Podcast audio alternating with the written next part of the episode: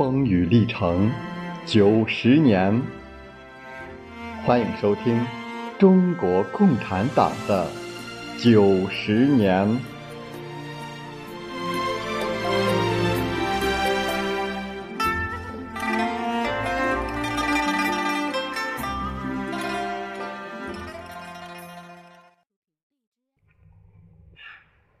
辛亥革命失败后。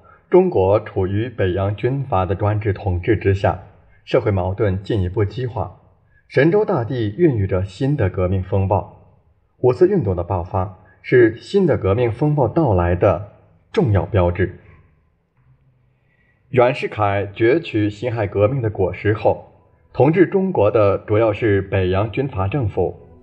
北洋军阀是在清朝末年由袁世凯建立起来的封建的买办的。反动政治武装集团，他们以地主阶级和买办资产阶级为主要社会支柱，以外国帝国主义为主要靠山。许多军阀本身就是大地主，并直接经营一些官僚资本企业。袁世凯当权时，北洋政府统治下的中国在形式上是统一的。在一九一六年袁世凯称帝失败后，连这种形式上的统一。也维持不住了，中国陷入军阀割据的局面。这种局面之所以出现，一方面是由于中国主要是地方的农业经济，另一方面是由于帝国主义划分势力范围的分裂剥削政策。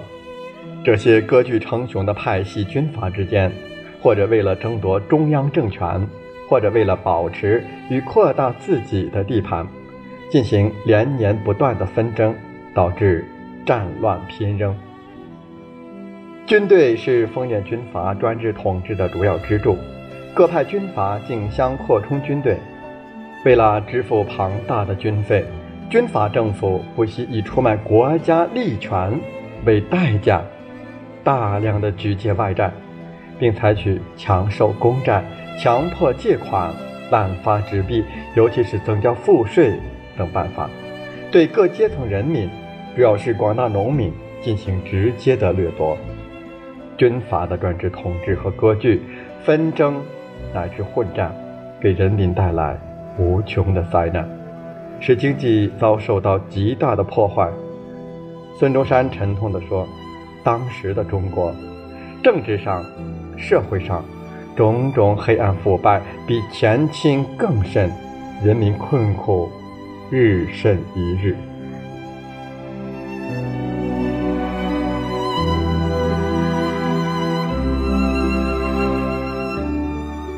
在中国人民遭受的苦难进一步加深的同时，中国社会也在经历着深刻的变动。辛亥革命以后，中国的民族资本主义有了新的发展。在一九一四年至一九一八年的第一次世界大战期间。由于西方主要的帝国主义国家忙于在欧洲战场上厮杀，暂时放松了对中国的经济侵略，只有日本、美国的在华经济势力仍在扩张，中国的民族资本主义经济得到比较迅速的发展。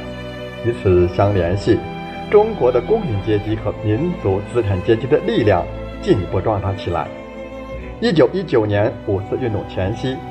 产业工人已达二百万人左右，成为一支日益重要的新兴社会力量。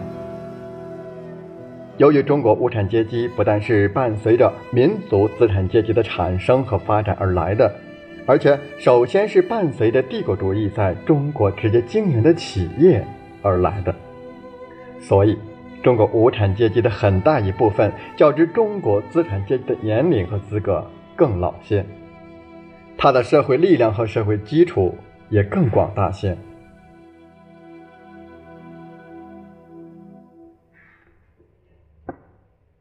在这期间，各种新式学校里的学生也迅速增加，还出现一大批新式学校的教师和报纸杂志的记者等，形成一个比辛亥革命时期更庞大、具有更新的意识的知识分子群体。由于那个时候新的社会力量的生长和发展，使中国反帝反封建的资产阶级民主革命出现一个壮大了的阵营。这就是中国的工人阶级、学生群众和新兴的民族资产阶级所组成的阵营。中国工人阶级是近代中国新生的伟大的革命阶级。它除了一般无产阶级的基本优点，即与最先进的经济形势相联系，富于组织性、纪律性，没有私人占有的生产资料以外，还有自己特殊的优点。由于深受帝国主义、资产阶级和封建势力三重压迫，它具有坚决而彻底的革命性。尽管它的人数较少、年龄较轻、文化水准较低，然而在中国半殖民地半封建社会的土壤上，它必然成为革命的最基本的动力。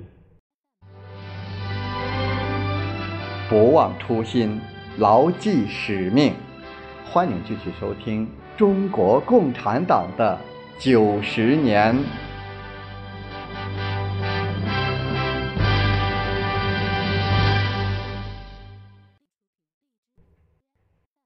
辛亥革命的失败和北洋军阀统治的建立，使人们陷入了深深的绝望、苦闷和彷徨之中。中国的出路是什么？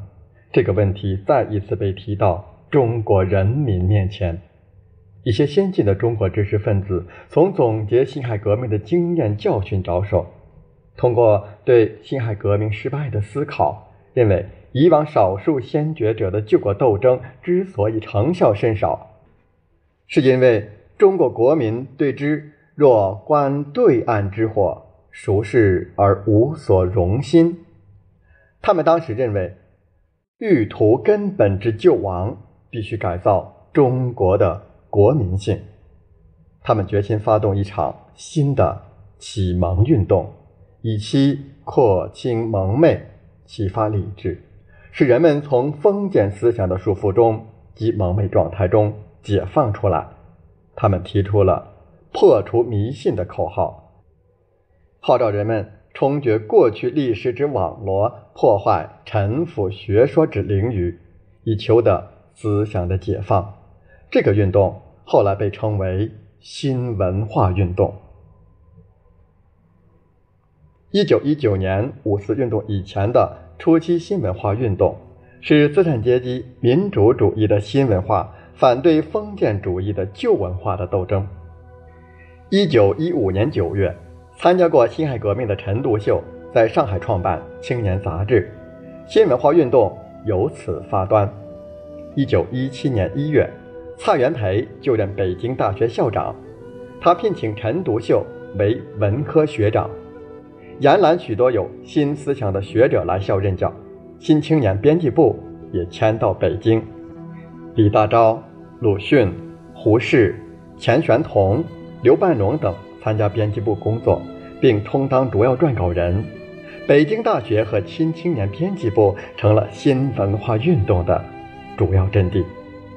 初期的新文化运动的基本口号是拥护德先生和赛先生，就是提倡民主和科学。当封建主义在社会生活中占据支配地位的时候，提倡民主，反对独裁专制；提倡科学，反对迷信盲从，有着历史的进步意义。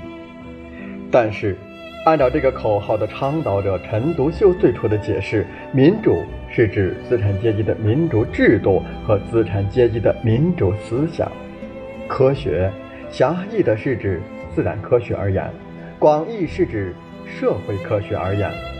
他强调要用自然科学一样的科学精神和科学方法来研究社会。可是，詹姆士的实用主义。伯格森的创造进化论和罗素的新唯实主义这类用某些自然科学成果装饰起来的唯心主义思想体系，在他心目中也被认为是科学。这表明，初期新文化运动所提倡的民主和科学，追求的还只是个人的解放，是为了建设西洋式之新国家，组织西洋式之新社会。及建设资产阶级共和国，发展资本主义，以求是今世之生存，而不是根本的社会改造。